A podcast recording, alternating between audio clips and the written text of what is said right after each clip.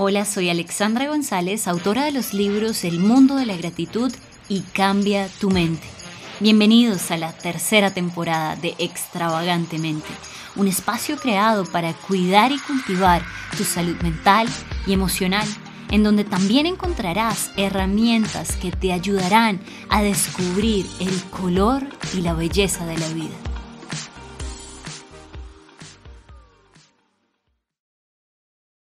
Hoy estamos en un nuevo episodio de Extravagantemente. El tema de hoy es un tema fundamental, se llama disonancia cognitiva.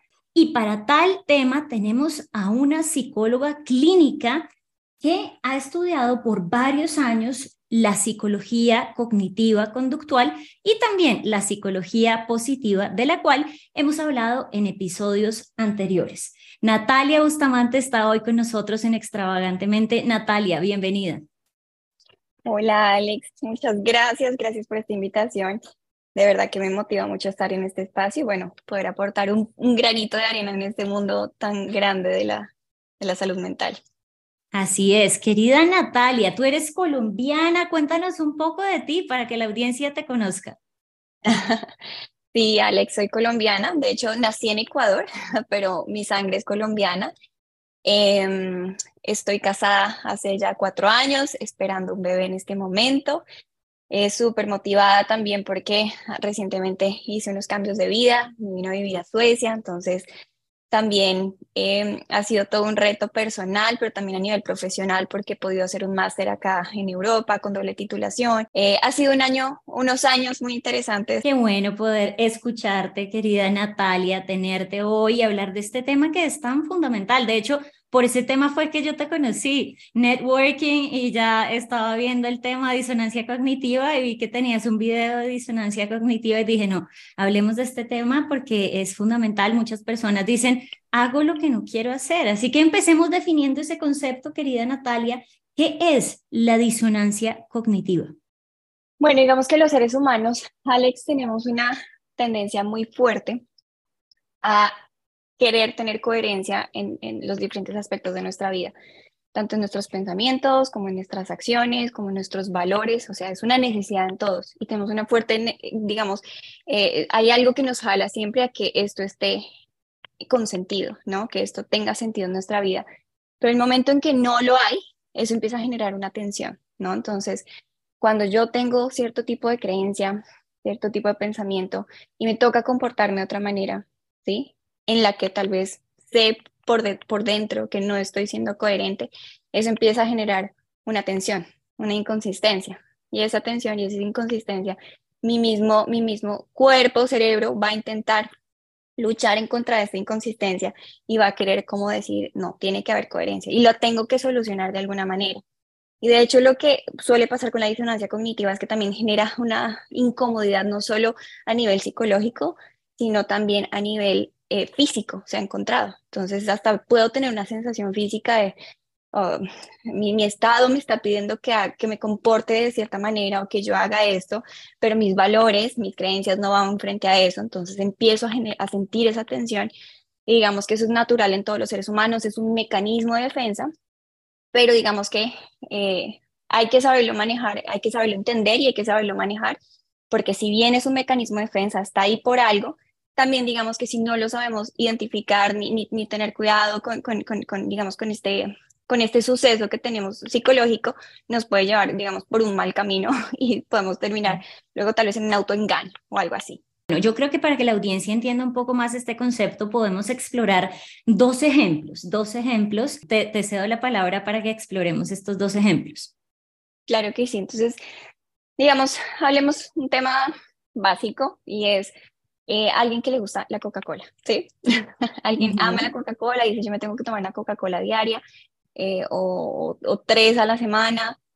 Y de alguna forma, esta persona dice, me tomo la Coca-Cola, claro, me gusta, lo hago, pero por el otro lado estoy empiezo a tener una inconsistencia, un, un problema interno porque también tengo otra creencia que me dice la Coca-Cola es mala, te está haciendo daño tiene mucho azúcar, eh, bueno, otros componentes eh, químicos que, el colorante que la hace tan oscura, pues también te afecta, etc.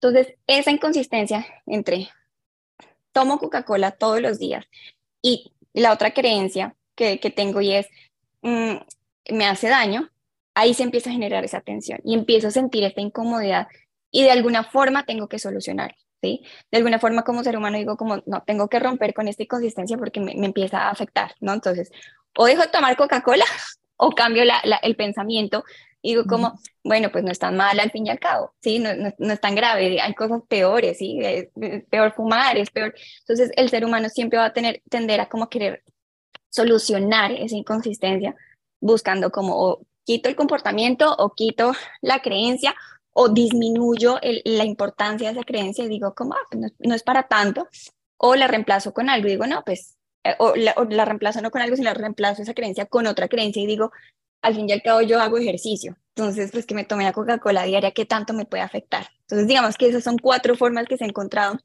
en que uno intenta solucionar esa disonancia cognitiva y eso es como un primer ejemplo. Otro segundo ejemplo, eh, también hablando por un tema de, de, hábitos, entonces yo digo como me gusta, o sea, intento tomar un jugo verde, ¿no? Entonces veo que ahora está de moda el jugo verde, a todo el mundo le gusta tomar jugo verde, dicen que es súper bueno para la salud y yo lo, lo, lo, lo, preparo, etcétera, pero cuando me lo tomo, yo digo como aparte que no me gusta, en mi cabeza está como, es que esto es para conejos, ¿sí? Esto, esto no es para gente normal, esto tiene que ser para conejos.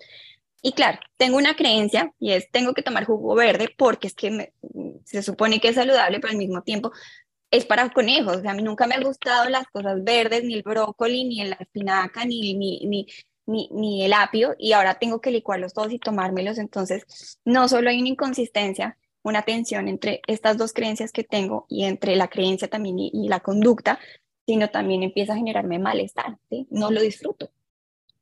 Creo que con estos dos, dos ejemplos que quedan mucho más claro, de todas maneras seguiremos explorando este, este concepto a lo largo del episodio y cuando te escuchaba pensaba, esto tiene que ver, esta contradicción, esta disonancia, esta inconsistencia que tenemos con esta batalla mental, tiene que ver con, con creencias, valores y hábitos. ¿En qué creemos? Hay gente que dice, y a mí me ha pasado mucho esto con gente que escucho, y me dice, mira, yo sé que tengo que hacer deporte, yo lo sé, Alexandra, eso es bueno para mi química cerebral, para mi salud mental, pero no lo hago, no lo hago. Entonces, mi pregunta es, ¿Qué, relación tienen aquí los valores, las creencias y los hábitos detrás de un comportamiento como este y de la disonancia cognitiva? Sí, digamos que, wow, es, es, un, es, es, es bien importante.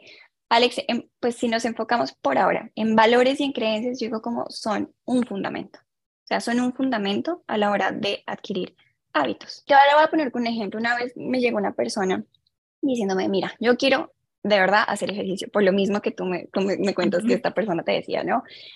yo sé que es importante, yo sé que, yo sé, yo sé, yo sé, yo sé, tengo que hacer ejercicio, pero me cuesta, es muy difícil.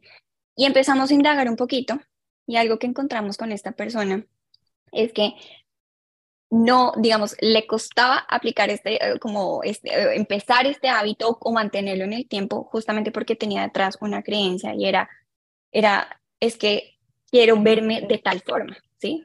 Quiero verme de tal forma, quiero ser, tener este cuerpo y de alguna forma esa era su creencia y detrás de esa creencia había todavía inclusive algo más profundo y era un valor y ese valor es como quiero agradar a la gente, ¿sí? Para mí es importante lo que diga la gente. Entonces, cuando hablamos de cuál es la importancia de un valor, de una creencia detrás del el tema de crear un, un hábito en la vida, yo creo que es un fundamento es algo que, que, que todos deberíamos estar considerando como al momento de, de, crear un hábito, o sea, el, el, qué hay detrás de ese hábito. Y si me está costando, probablemente es porque no está alineado como mi creencia, mis valores también con ese hábito. Claro, hay muchas cosas que pueden influir en que tú no puedas implementar un hábito. O sea, no vamos a decir que la creencia el valor es el único y que si solo claro. eso, pues ya se soluciona.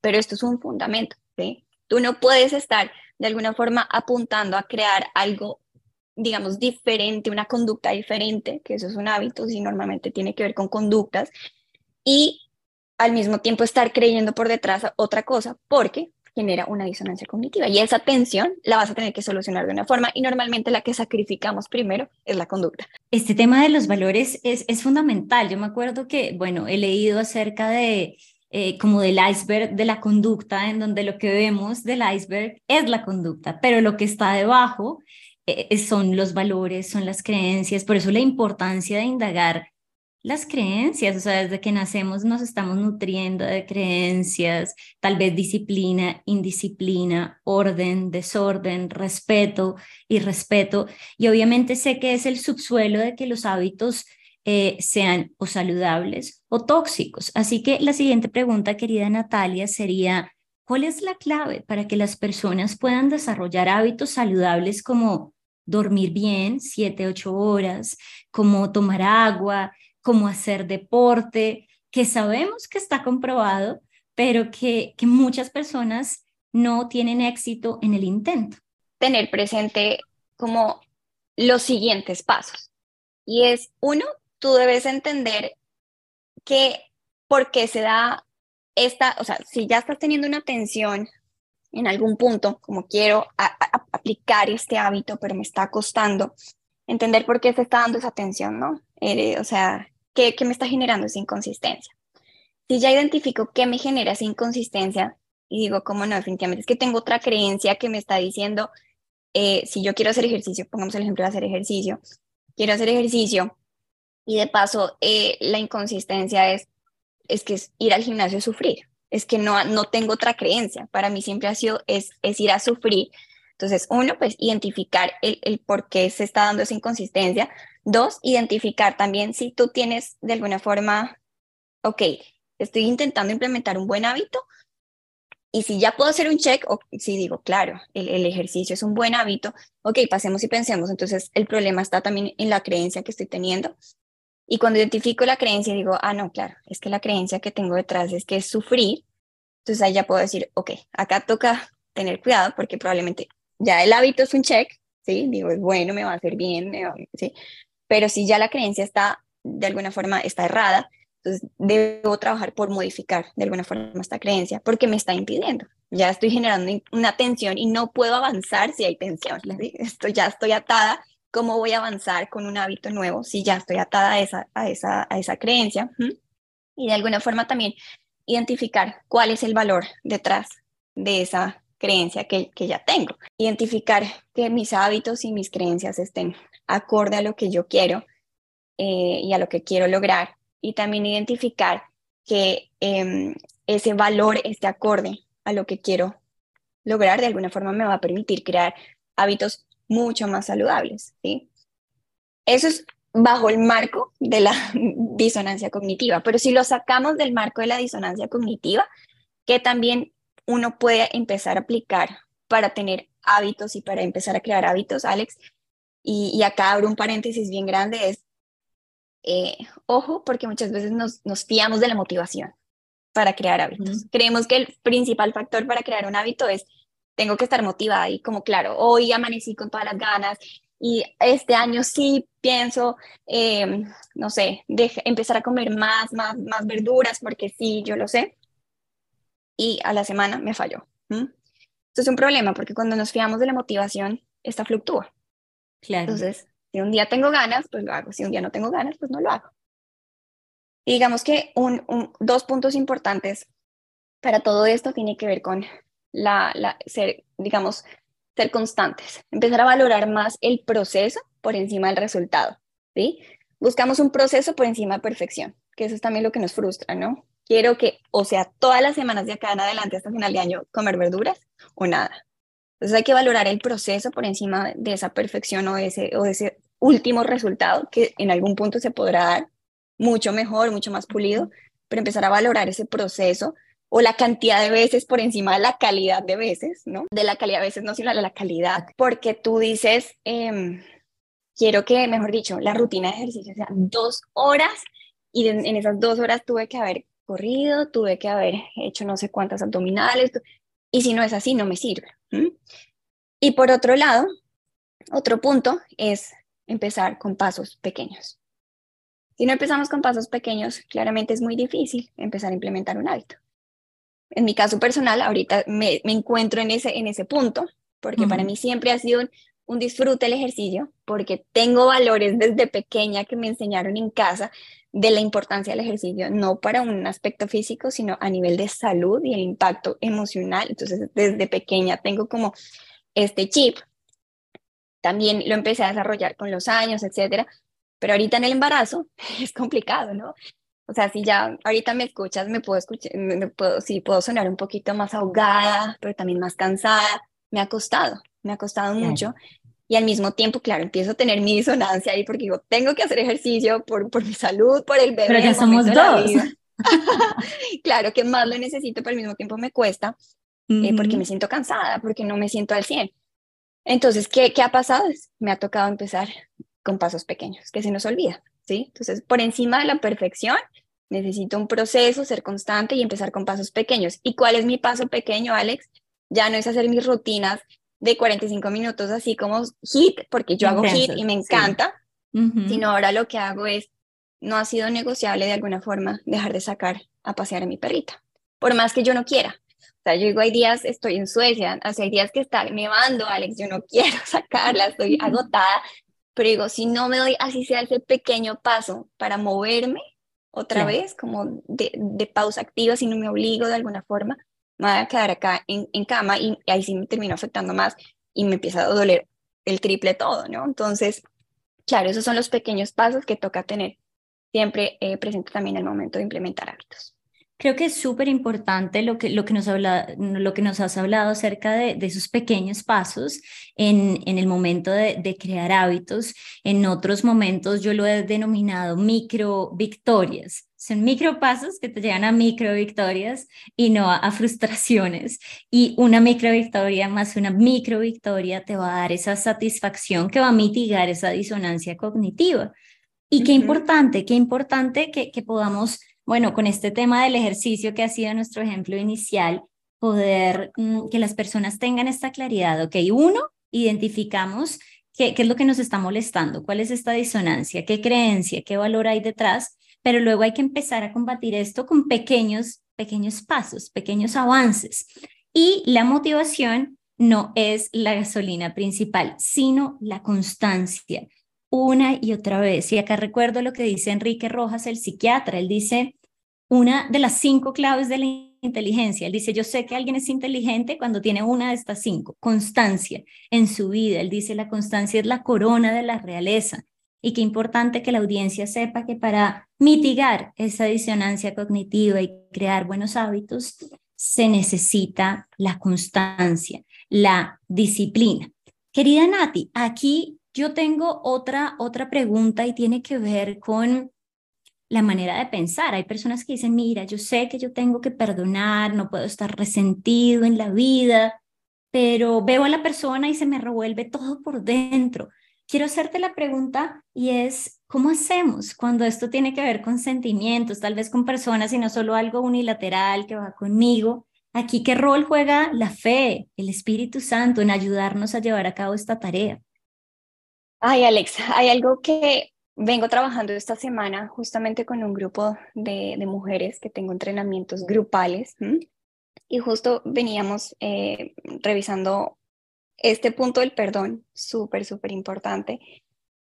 Y algo que recordábamos era, es uno, justo lo que estamos hablando ahorita, es un hábito, la perdonar es un hábito, nunca es una emoción, nunca es el día que yo tenga ganas, es un hábito, porque probablemente lo tenemos que hacer de manera constante. No es una vez, no es solo un acto a mitad de año de coger y hacer una hoguera y tirar el papel y yo perdono y ya, sino es un acto diario, ¿sí? inclusive de varias veces al día, que lo que tenemos que hacer, porque estamos expuestos a personas, a situaciones que probablemente con sin intención pues nos lastiman. ¿sí? Entonces, uno es, es, recordar ese hábito, pero ¿cuál es el rol del Espíritu Santo? Creo que en, en, en todo, Alex, es es un trabajo en equipo. A mí me gusta últimamente pensar de alguna forma que, que también hay muchas cosas que, que cedemos únicamente como la responsabilidad. Es, esto es como, eh, es del Espíritu Santo y que Dios me ayude y voy a orar porque esto suceda, pero nos quedamos en, voy a dejar que Él haga en la pasividad como Él, que Él sea el que, y, y, y se me olvida también mi parte y, de hecho, esto es, esto es una oportunidad para trabajar en equipo siempre. Y de alguna forma llegó como podemos trabajar como coequiperos en, en, esto y es, él tiene una, una, una, un rol importante en mi vida, ¿sí? y, reconocer ese rol de que él, él, obra, él saca a la luz lo que yo no puedo ver en mi corazón que está ahí, ¿sí? que eso también pasa en, los procesos, que, que, la gente ya ni se acuerda de algo que les dolió, de, un de, de algún suceso en su vida, pero el Espíritu Santo es el que te dice, mira, ojo con esto, mira esta raíz que hay acá en tu vida.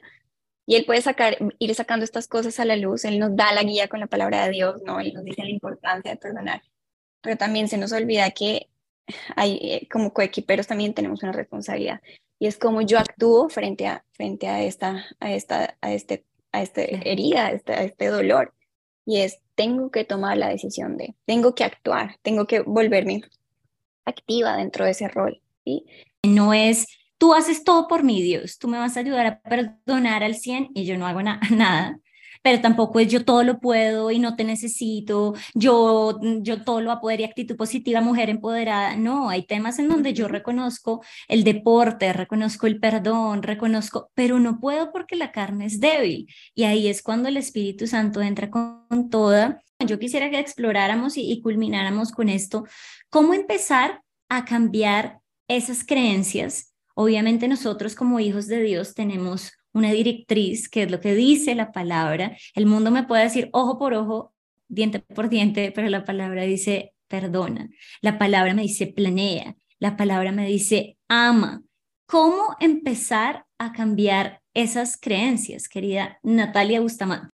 Wow, creo que uno, si nos vamos primero al, al ámbito otra vez eh, de cómo, qué, qué rol juega el Espíritu Santo, uno es, ahí sí, la renovación de nuestra mente, o sea, saber que, que Él está al mando de esa renovación de, de nuestra mente, ¿sí? Pero, volvemos otra vez a lo que hablábamos antes, acá también hay una responsabilidad nuestra, ¿no? En eso, en eso que, que, que, decíamos, somos coequiperos, no somos títeres, sino somos coequiperos. Nos dio la capacidad de tomar decisiones, de actuar, de pensar, de decir por acá, por allá.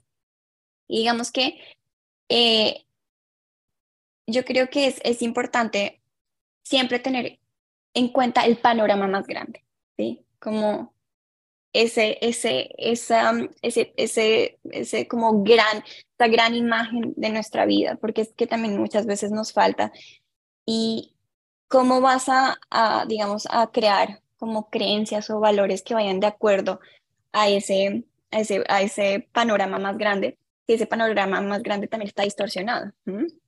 Entonces, si mi, el fin de mi vida es querer, no sé, tener fama, éxito o, agradar a las personas, lo que sea. Y ese es mi panorama grande, pues claramente así se van a volver mis creencias y mis valores, van a apuntar hacia allá, ¿sí?